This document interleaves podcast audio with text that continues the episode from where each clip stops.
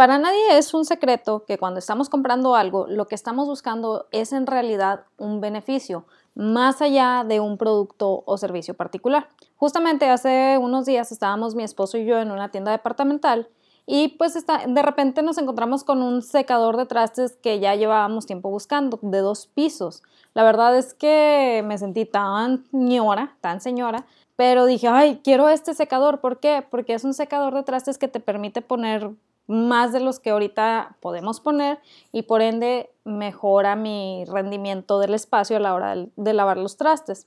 La realidad es, si tú me dices, oye, tengo un Wally gigante en el que puedes poner tus trastes, se secan en automático, bueno, no en automático, se secan en menos de un segundo y ya de ahí los guardas directamente y eso mejora pues también tu rendimiento del espacio, para mí se hubiera sido el mismo beneficio que este secador de dos pisos. ¿Por qué? Porque yo estoy buscando ese beneficio, estoy buscando algo que me permita tener más espacio a la hora de lavar mis trastes.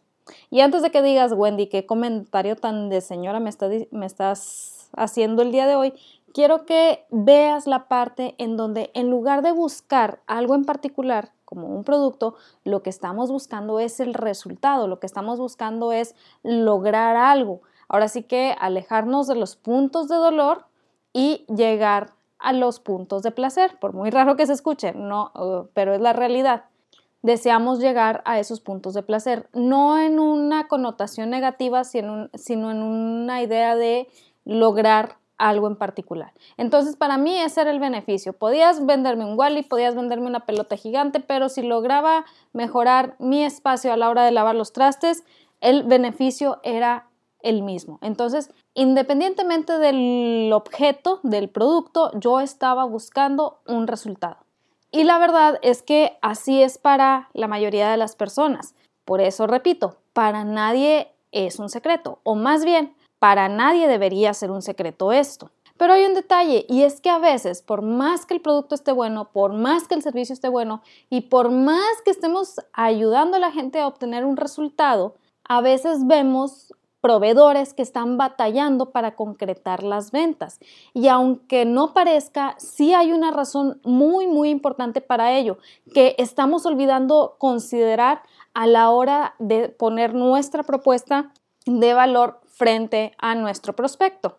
Pero primero que nada, buenos días, mi nombre es Wendy Vázquez, soy emprendedora, fotógrafa, esposa y la verdad es que este fin de semana me sentí lo más anciana del mundo. Fuimos a la boda de mi hermana, ya se casó, ya voy a poder ahora sí que encaminar otros proyectos que traía, pero fuimos a la boda de, mi hermana y estábamos en medio del baile la verdad es que no reconocí más de la mitad de las canciones que estaban poniendo. Realmente me sentí tan anciana. Bueno, no solo yo, también mi esposo, pero el chiste es no es lo mismo tres mosqueteros que 20 años después. Y el día de hoy quiero que platiquemos de este detalle tan importante que muchas veces olvidamos tomar en cuenta, pero que de cierta manera también representa a nuestro negocio. También se convierte en esa parte de branding que aunque no estemos hablando de colores, de logos y demás, sirve para identificar a nuestro negocio, a nuestro servicio, a nuestro producto, lo que estamos haciendo. Obviamente, cuando tú tienes un buen servicio o un servicio de, calidad, es parte de tu branding, es parte de tu mercadotecnia, es parte de tu mensaje de venta, es, lo que percibe tu prospecto y tu cliente cuando llega contigo. Un mal servicio o uno que no brinde claridad espanta hasta el mejor cliente. Suena triste, pero es la realidad, espanta a cualquier tipo de cliente. Y esto te lo puedo decir de manera personal. Justamente nos pasó algo así el fin de semana. Fuimos, tratamos de contratar un servicio, no voy a mencionar qué, y la persona que nos iba a proveer el servicio se desapareció, dejó de contestar. Y lo chistoso, bueno, no lo chistoso, sino lo particular es que es un servicio que ya habíamos contratado muchas veces y pues tenía buena respuesta, o sea, realmente nos daba el beneficio que estábamos buscando y pues tenía como que su plus. Entonces, es de estas veces que dices, no creo que la persona se haya volado de que con el dinero o algo así.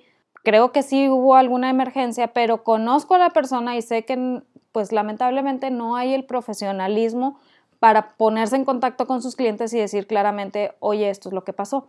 ¿Qué sucede aquí? Que la verdad, por muy buen servicio que sea, a mí me empieza a hacer considerar el hecho de, contratar a otro a otro proveedor con respecto a este servicio, porque dices, pues lo vamos a necesitar otra vez dentro de poco y no sé si la persona va a estar disponible, o sea, por mucho que me diga que sí, como sucedió esta vez, pues yo no quiero que el mero día se desaparezca, porque sí, probablemente en esta ocasión logramos como que salvar la situación y al final sí se reportó, pero horas después del tiempo que habíamos establecido.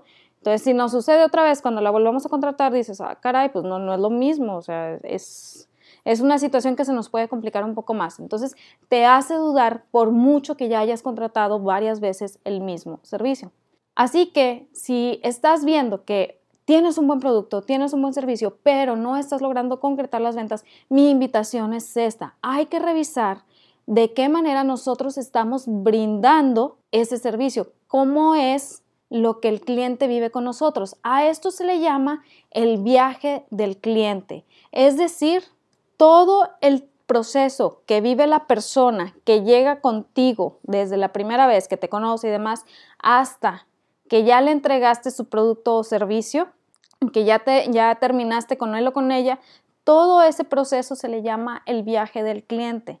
Y la realidad es que entre más claro nosotros lo tengamos como proveedores de servicio, también podemos comunicar esa claridad a nuestros prospectos, a nuestros clientes, y eso habla de profesionalismo por nuestra parte y a la vez de tranquilidad para nuestro prospecto, tranquilidad para nuestro cliente. Es muy frustrante y esto sí te lo hablo de manera personal y de pláticas que he tenido con, pues, con toda la gente a mi alrededor. Es muy frustrante que pides informes a un negocio, a un lugar y simplemente no te contesten lo que estás preguntando o simplemente se desaparezcan o lo que tú quieras. Es muy diferente decir, oye, ¿sabes qué? Este es el viaje del, cliente que yo tengo planeado y el cliente necesita irse por este lado y está muy clara la información y este cliente no se fue por este, bueno, este prospecto no se fue por este lado y se fue por este otro, pues sí, es muy válido decir, no voy a contestar por ahí, ¿por qué? Porque no es el, no es el servicio que tengo planeado y cuando me hablan por ahí, pues a lo mejor no puedo dar la calidad que quiero dar. A decir, oye, ¿sabes qué? No sé cómo es el viaje de mi cliente, y pues de repente me desaparezco, de repente te contesto, de repente no te contesto, te hablo cuando quiero. La verdad es muy, muy cansado eso. Uno como cliente se cansa y dice, ¿sabes qué? Pues no, no me interesa. Lo triste es que estamos tan acostumbrados a ese tipo de mal servicio que pensar en, un, en establecer un viaje del cliente lo vemos como algo pues ahora sí que algo marciano, algo de que, ay, no, no, no es para tanto, no tienes que ponerte tan así. No, la realidad es que sí. De hecho, justamente el día de hoy, este es el tercer episodio que estoy grabando, hice dos entrevistas eh, en menos de 24 horas, la verdad estoy bien cansada, pero han sido entrevistas padrísimas y en una de ellas, que voy a, que voy a publicar más adelante, se habla precisamente de esto de cómo la automatización y cómo establecer el viaje del cliente ayudó a una persona a que su negocio despuntara de una manera extraordinaria y le generó un beneficio padrísimo. Obviamente, si quieres enterarte de la historia, la voy a publicar más adelante, nada más para que estés al pendiente. Pero el chiste es, ese viaje o establecer ese viaje permite que tú y tu cliente tengan una claridad increíble. Ahora me vas a decir, Wendy, ya me dijiste eso, ya entendí, tengo que establecer el dichoso viajecito, pero me hablas del viaje del cliente y yo pienso en otro tipo de viaje. Bueno, el viaje del cliente como proceso yo generalmente lo divido en cuatro fases. Primera fase, la persona te encuentra. Segunda fase, la persona se convierte en prospecto. No es lo mismo te encuentra a se convierte en prospecto, pero ahorita voy a, a profundizar más en eso. Tercera fase, la persona compra. Si te fijas aquí, muchas veces te dicen, es que ya es cliente porque ya compró.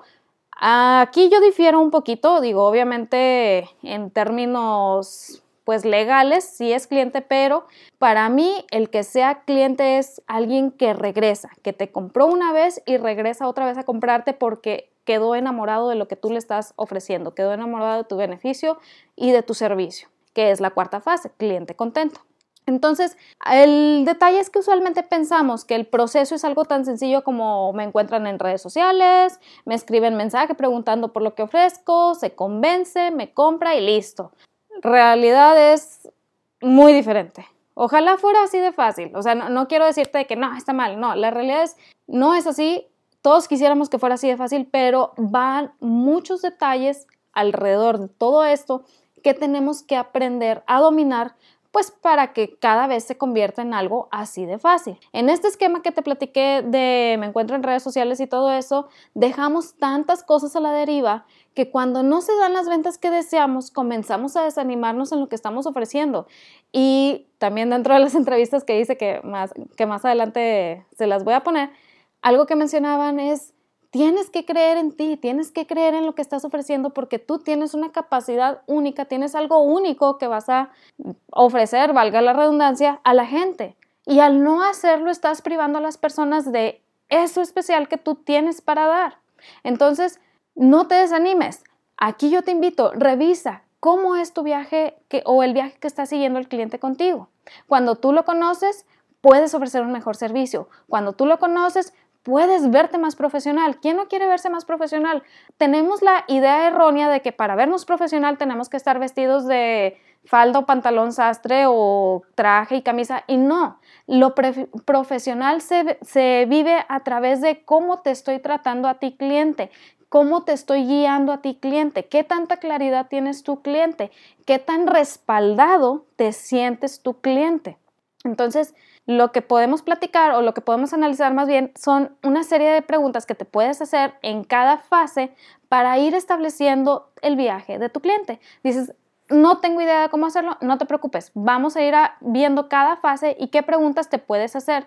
Ya una vez que te hagas cada una de estas preguntas, entonces puedes establecer cuáles son las cosas que a ti, negocio, de manera particular, te van a ayudar para mejorar ese viaje del cliente. Entonces, regresamos a las fases. Te platicaba, fase 1, te encuentra. Muchas veces nos hacemos la pregunta de cómo me encuentra la gente. No, pues viene por, no sé, WhatsApp, viene por Facebook, viene por Instagram. ¿Por qué? Porque pensamos que haciendo publicaciones con bonitas fotos, la verdad, eso es lo que nos va a ayudar para que la gente llegue. Tenemos la falsa creencia de, como la película de el campo de los sueños, la famosa frase de si lo construyes, ellos vendrán. Y muchas veces lo transferimos a nuestro negocio en redes sociales o a lo que estamos publicando, pero la realidad no es así, no es tan sencillo, no es abro la página y la gente vendrá, no.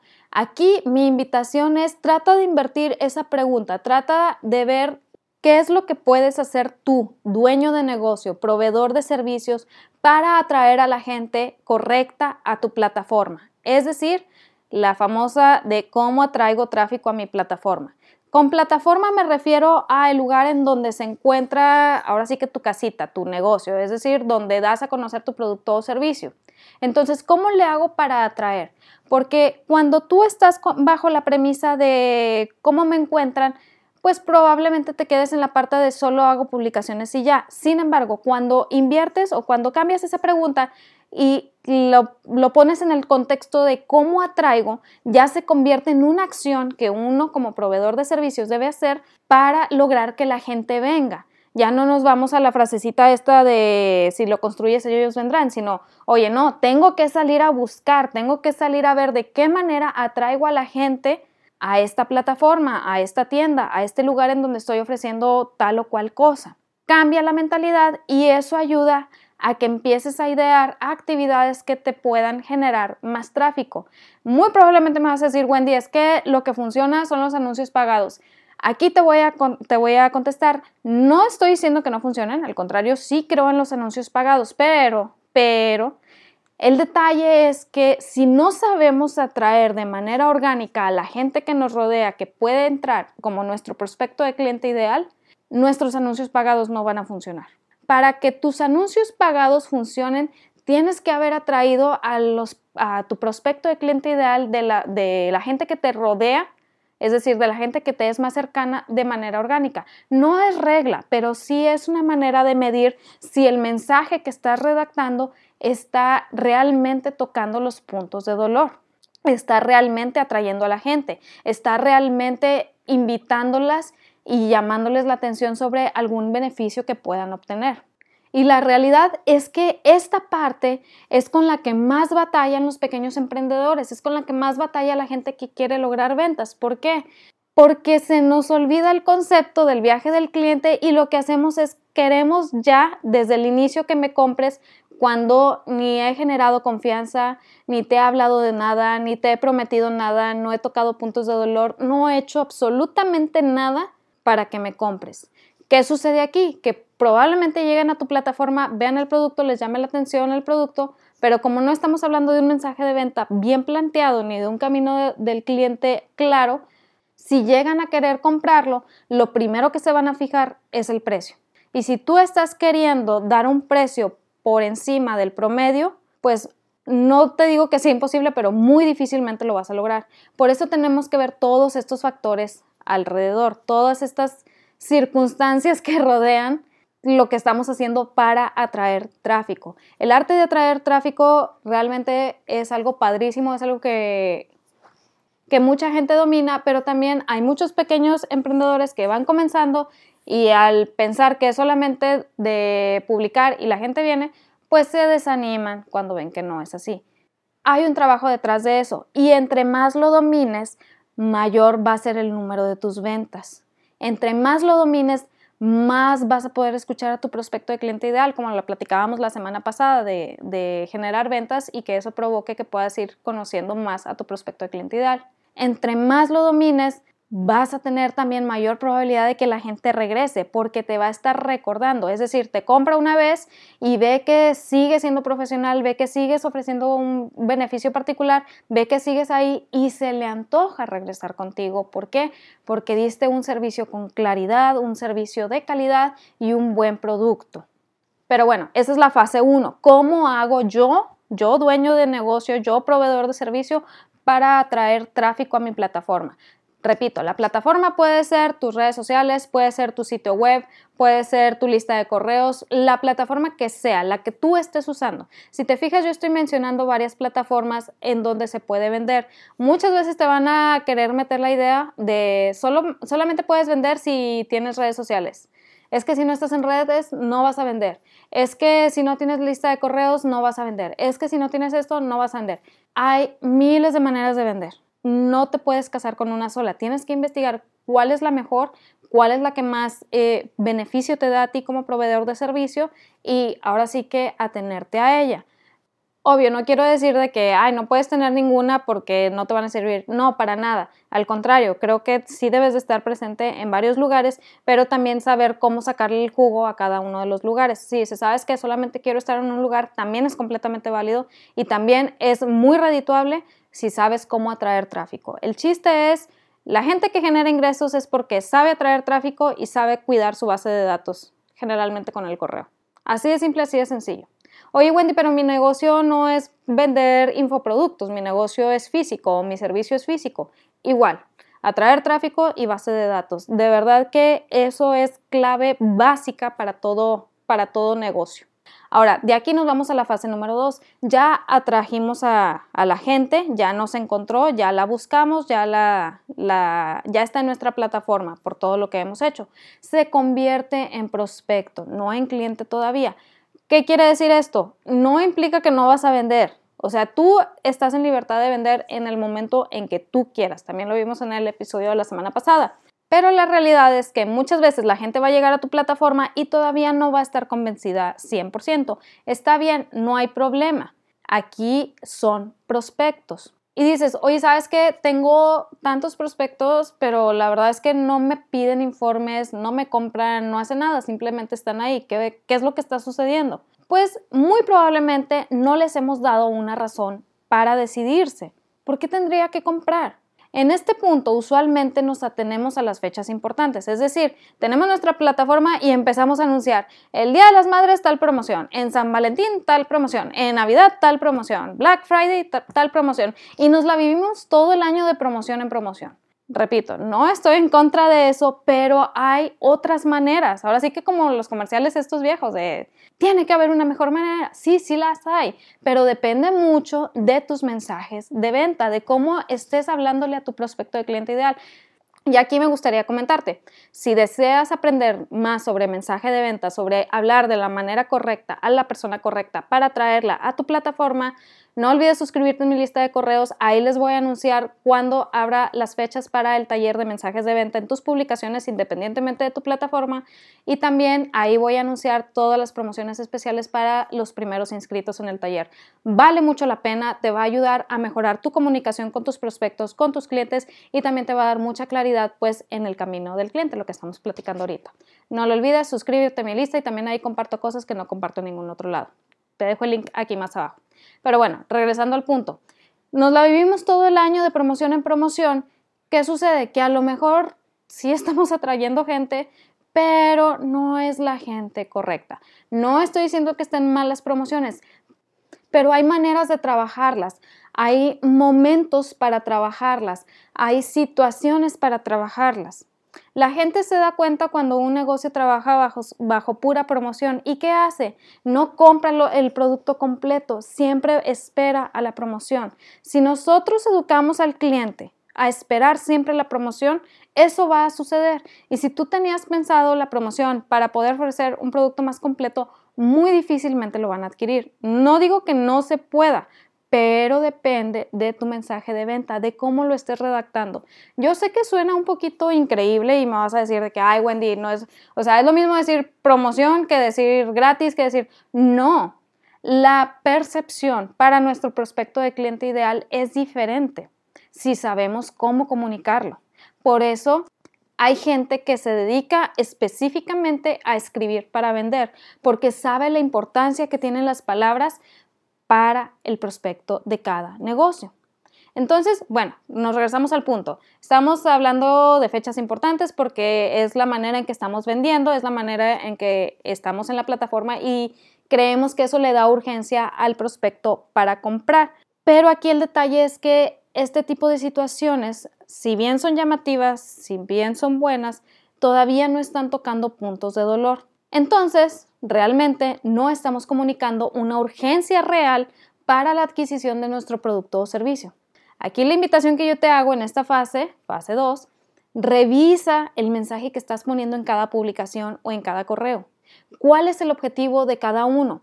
Poner un producto nada más así de aretes 50 pesos está haciendo que nuestro prospecto se fije solamente en el precio y si estás viendo que los precios que estás poniendo no están siendo redituables para ti, va a ser muy difícil que, puedes, que puedas incrementar ese precio, porque es lo primero que está viendo el cliente. Ojo, no estoy diciendo que escondas el precio, pero repito, hay manera de comunicarlo, hay manera de establecerlo, ahora sí que como algo secundario. Todo esto gracias a saber cómo escribir mensajes de venta. Entonces, revisa tus publicaciones. ¿Cuál es el objetivo de cada cosa que estás escribiendo? Ahora, dices, ya tengo el objetivo claro, escribo mi mensaje. ¿Cuál es el siguiente paso? Es decir, ¿qué llamada a la acción hay sobre esto que estoy publicando? Llámese reel, llámese publicación en Instagram, llámese publicación en Facebook, llámese correo.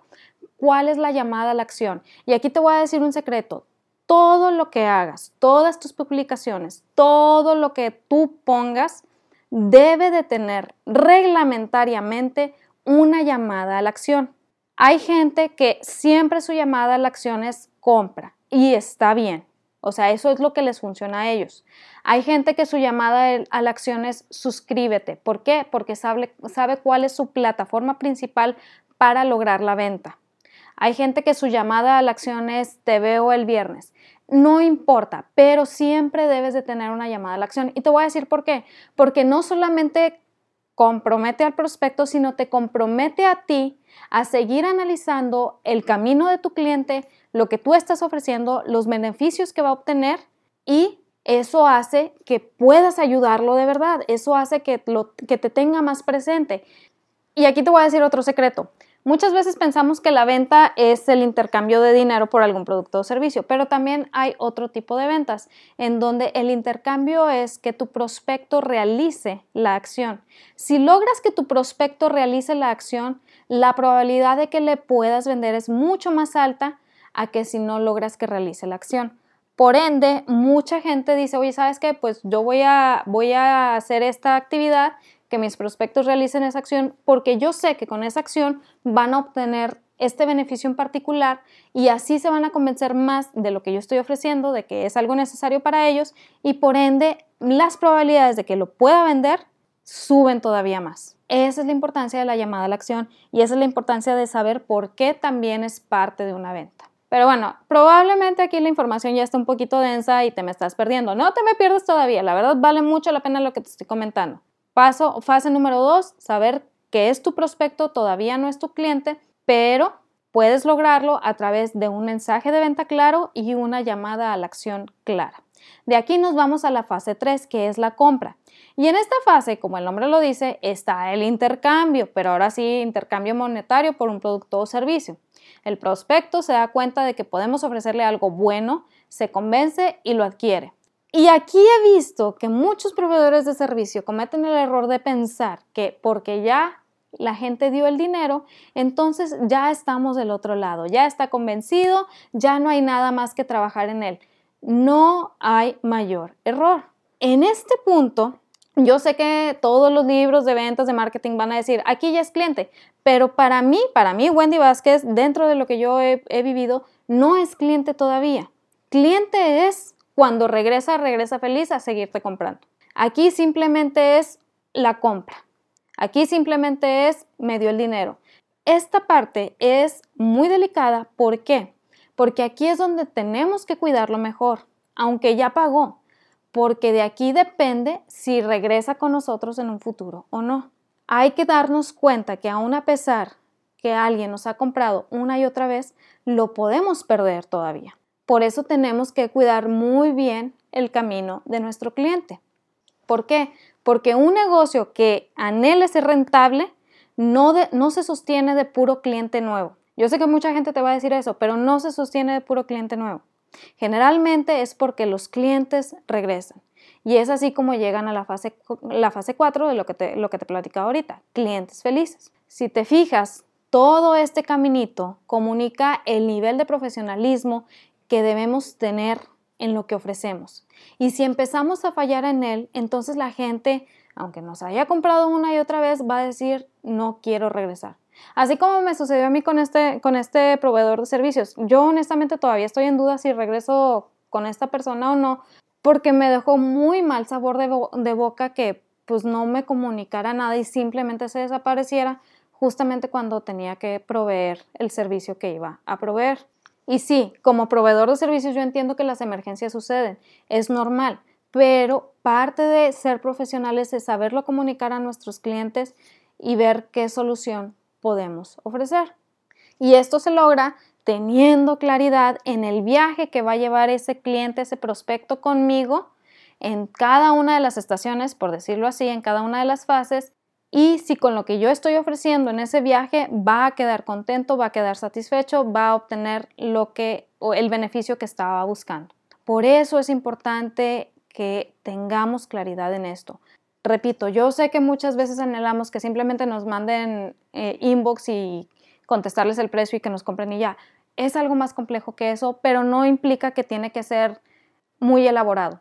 Al contrario, entre más claridad tengas en el caminito, entre más vayas estableciendo las pautas, más va a mejorar la calidad del prospecto que llega contigo, vas a tener clientes más felices, más satisfechos y por ende van a querer regresar más. Y esto es base para que suba lo rentable que es tu negocio. Entonces, cuando tanto el proveedor de servicios como el cliente tienen claridad en el caminito, ahora sí que da lugar a clientes felices, clientes que regresan y por ende clientes que sean fieles a lo que nosotros estamos ofreciendo, que creo que es lo que estamos buscando todo el mundo con nuestro servicio que estamos ofreciendo, con nuestro producto. No sé tú, yo sí.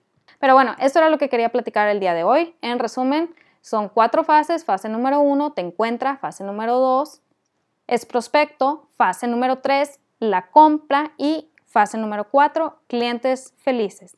Si quieres profundizar más en cuanto a los mensajes de venta que van a ayudar a que puedas conectar mucho mejor con la persona correcta para atraer a tu plataforma Recuerda suscribirte a mi lista de correos, ahí voy a estar anunciando las fechas de los talleres y también los materiales que vaya ofreciendo para que puedas ir estableciendo toda esta información que te va a ayudar en tu negocio. Recuerda que en ti está el potencial para lograr algo padrísimo, extraordinario, grandísimo, pero de nada sirve que yo te lo diga si no te la crees tú primero. Créetela, vívelo, haz lo tuyo y nos vemos el siguiente martes que va a ser un episodio especial porque va a abrir una nueva sección que quiero compartir con todos ustedes que les va a llenar de mucha inspiración. No te lo pierdas, nos vemos el siguiente martes. Bye.